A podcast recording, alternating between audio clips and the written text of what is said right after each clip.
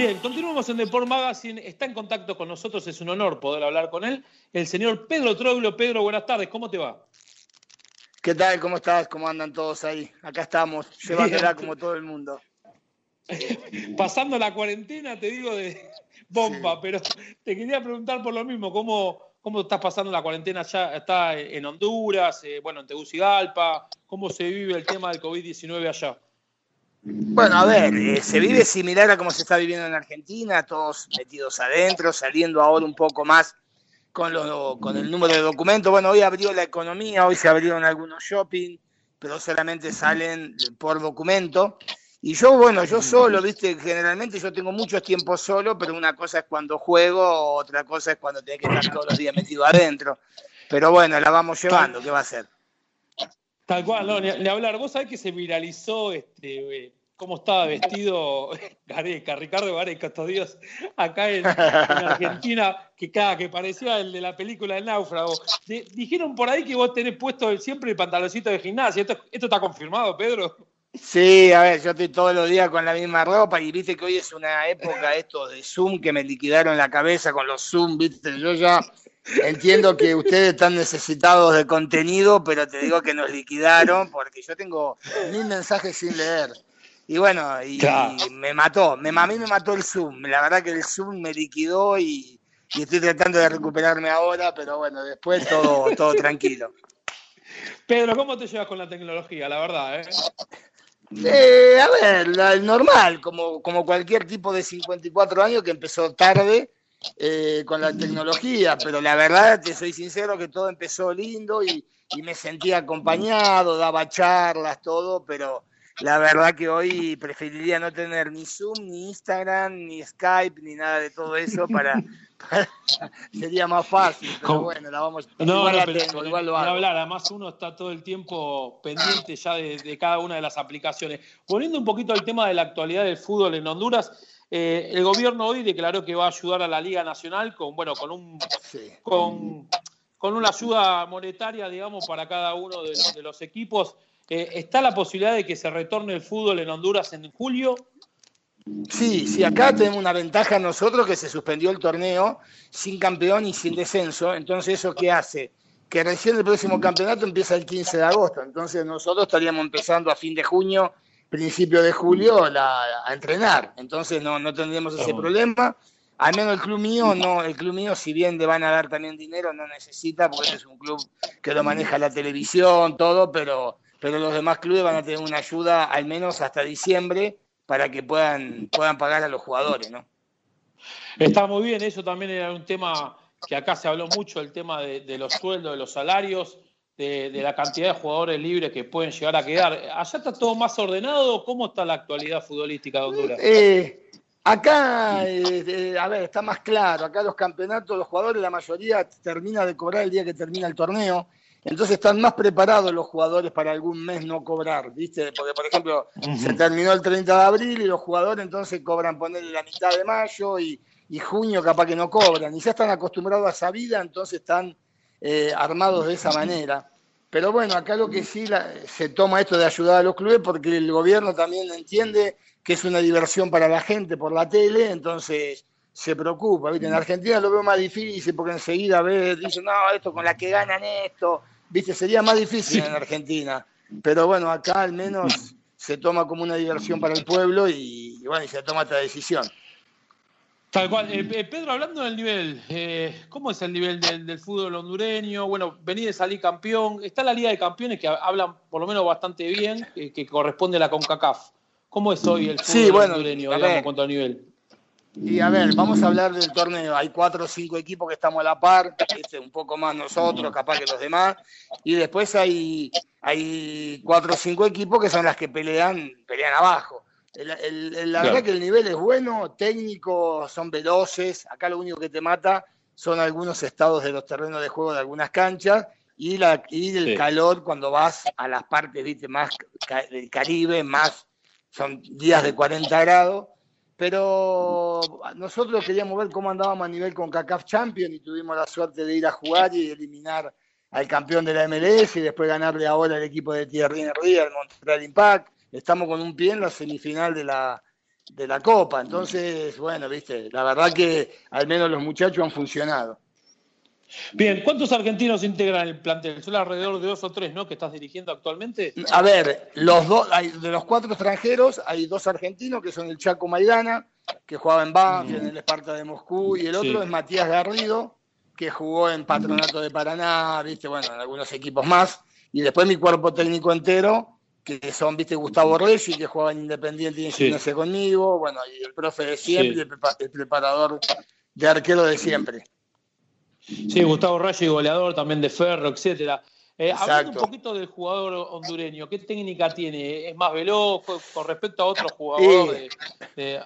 a ver, vos viste cómo son los jugadores morenos, ¿no? Acá hay mucho moreno, mucho, mucha técnica y son rápidos, ¿viste? Son técnicas, lo que sí, como en casi todo el mundo, viste, son desordenados en cuanto a lo táctico, no les interesa mucho cuando se pierde la pelota. Entonces el trabajo más grande mío fue tener que, buscar eso para cuando perdemos la pelota, hacer un equipo ordenado, viste, si no era, era un ataque y ir y venir, ir y venir. Y bueno, hemos encontrado eso, entonces cuando hemos salido a nivel con CACAF, hemos, bueno, hemos generado que teniendo esa posibilidad de recuperación, todo, hemos armado equipos que, que armaban un bloque y salíamos rápido. la verdad que son leales los pibes, ¿viste? hacen caso, buen ambiente, buen clima y, se vive bien.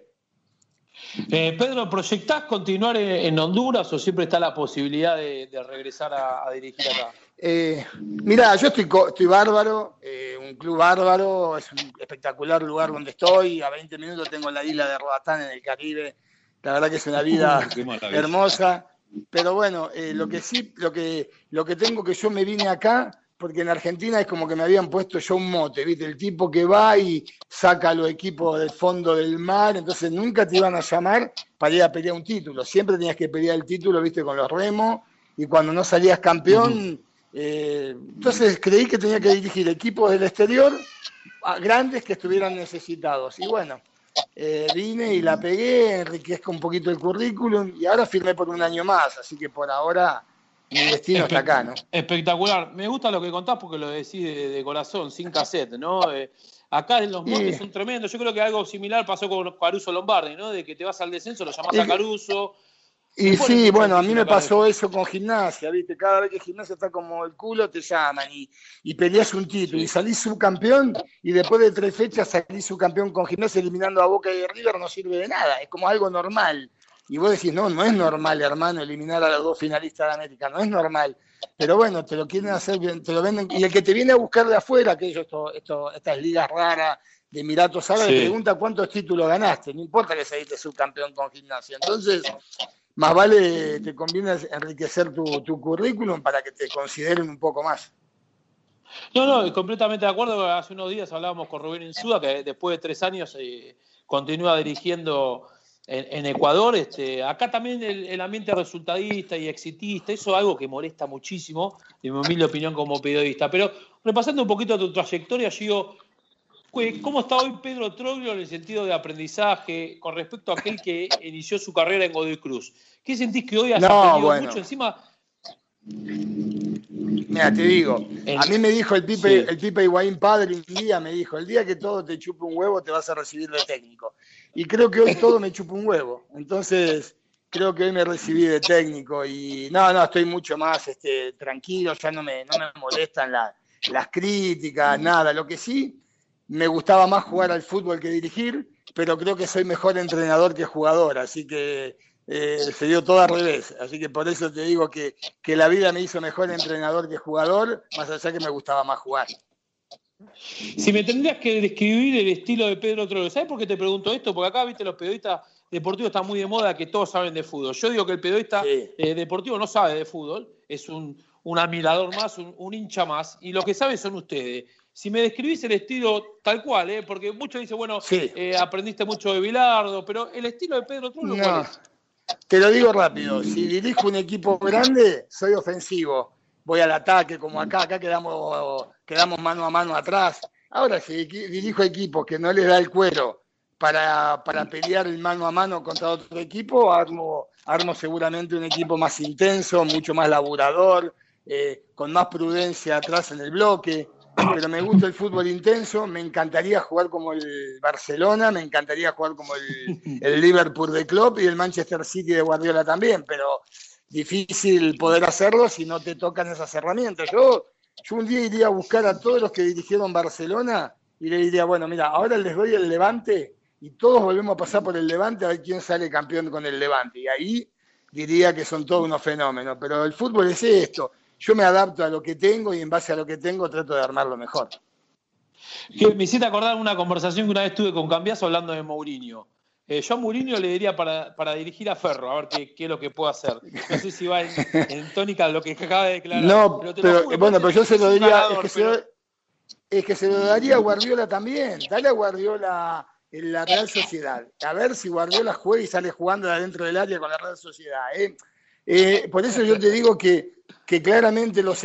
ojo, también la virtud de ellos, ¿cuál es? Y haber sido figuras eh, como jugador en Barcelona y te tocó arrancar laburando en Barcelona. Y después te dieron el Bayern Múnich y te dieron el Manchester City. Estos son virtudes de ellos. Nosotros tuvimos que remarla. Pero acá no hay mucha, mucha locura. Acá los jugadores son los que te cambian todas las ecuaciones. ¿eh? No, completamente de acuerdo. Ahora, acá se critica a Messi. ¿Qué opinás de Messi? es una locura, que lo critiquen, ¿no? no? Mirá, yo dije hoy, hoy hace 30 años que empezó el Mundial 90, ¿no? Y y vos decís, nosotros salimos subcampeones del mundo y se nos recuerda con una alegría. Sí, es verdad que nosotros eliminamos a Brasil, eliminaste a Italia, tuviste partidos muy chivos, pero, a ver, ¿cuál es la diferencia entre nosotros y, que los, los fracasados del 2014, como le dicen? Una, una jugada que no entró, eh, mira, en el fútbol necesitas siempre una cuota de suerte, que nosotros la tuvimos con Brasil, y a lo mejor eh, Argentina en la final del 2014 no la tuvo en las dos o tres mano a mano que tuvo. El fútbol es tan complejo. Pero bueno, pero a ver, nosotros, ojo, también gracias a que criticamos a Messi nos va como nos va en el sentido futbolístico, que seguimos sacando jugadores, porque nuestros jugadores crecen en esa presión y después son figuras en todos lados, porque mira que hay que jugar en Argentina y dirigir en Argentina, así que por eso después nos va bien en todos lados. En tónica de esto, hace 30 años del Mundial de Italia 90, te quiero presentar a nuestro periodista deportivo, al señor Nicolás Gleisi, que te quiere hacer una pregunta en torno a eso. Nico. Sí, Pedro, ¿cómo estás? Nicolás Gleiser te habla. ¿Qué tal, Nicolás? ¿Cómo estás? Eh, muy bien, Pedro. Justamente eso te quería preguntar. Se cumplen 30 años del Mundial de Italia 90, un Mundial eh, muy rico en emociones, ¿no? No solo por la, calidad de jugadores que había, como Maradona, como Roberto Baggio, como Klisman, además de la canción que todavía sigue sonando. ¿Qué sensaciones te dejó, Pedro, ese Mundial? Y además te quería preguntar, en la final, ¿vos estuviste cerca del penal inexistente que cobró Codesal? Sí, bueno, vamos por parte. Para mí fue la alegría más grande que me puede pasar como jugador de fútbol, jugar un mundial. No, no, no, se, no paragona con nada. Soy uno de los 22 jugadores que cada cuatro años juegan una final del mundo. El mundial más lindo de todos para mí por estadios, por canción, por clima, porque aparecía la televisión en toda su dimensión con muchos canales, mucho periodismo.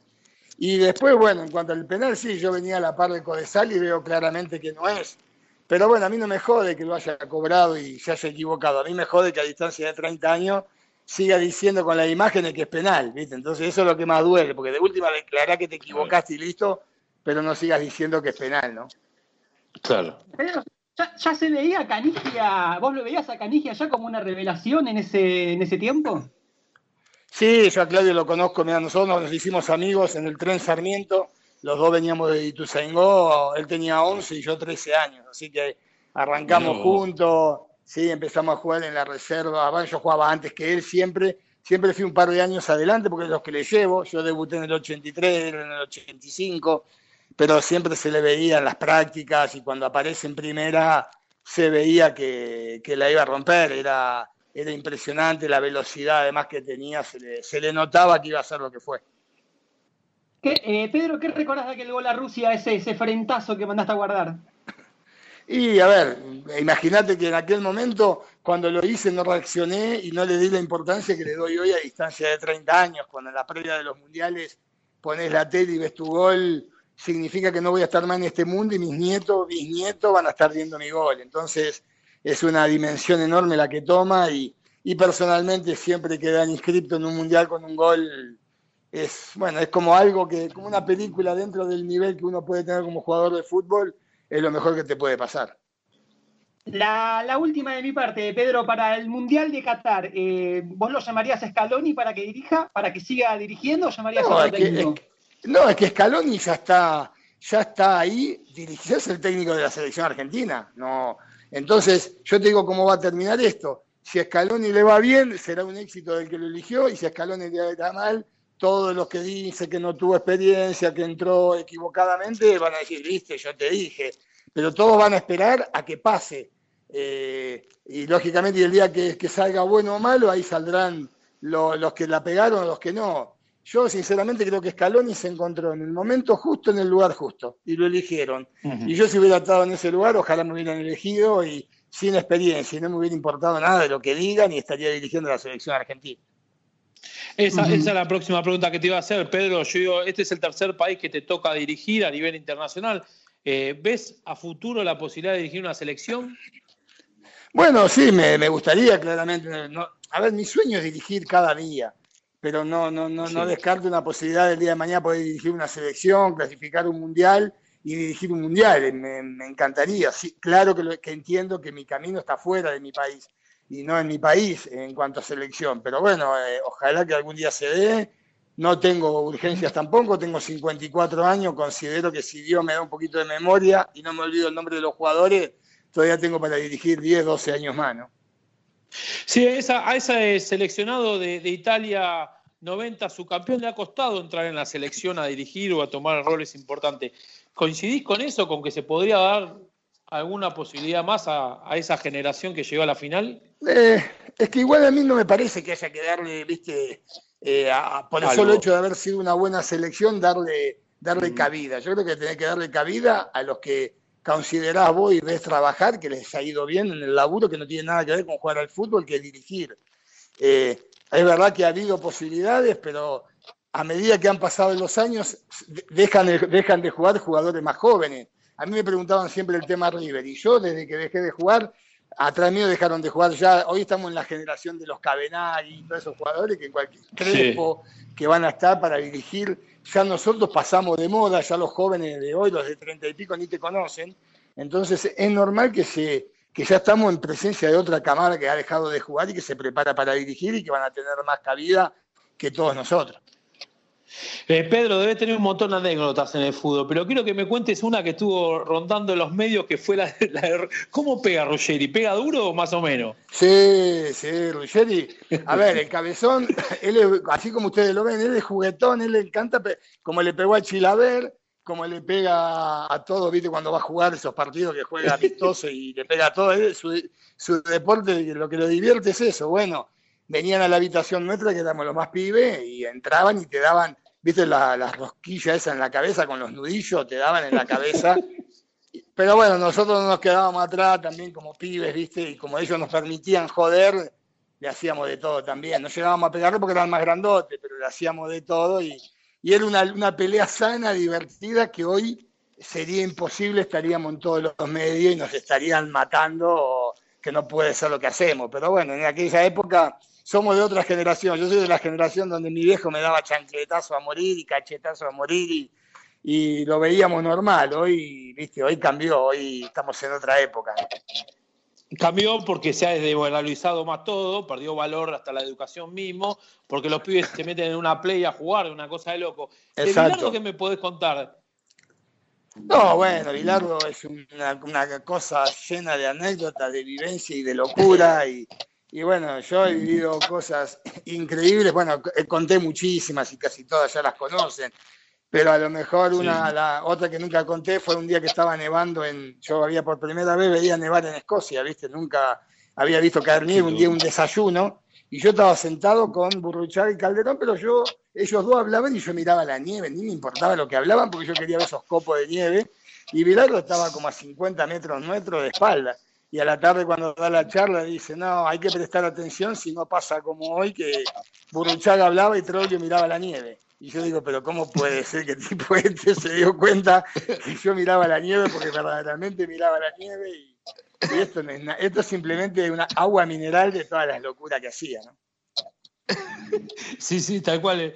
La verdad, yo participé de una charla con él y no, sale muchísimo, sabe muchísimo, pero es increíble lo personaje que es y lo que hoy no podría vivir en, el fútbol. Sí, hoy sería imposible igual eh, convivir con los jóvenes de hoy. Yo creo que, que le costaría, le costaría. Nosotros hacíamos caso, ¿viste? Venía, pues te vuelvo a repetir, teníamos otra educación totalmente distinta a la de hoy, ¿no? Entonces sería, sería dificilísimo.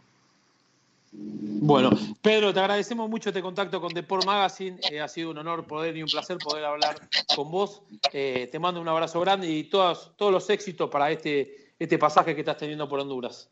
Igualmente a todos ustedes, muchachos, un gran cariño. Abrazo grande.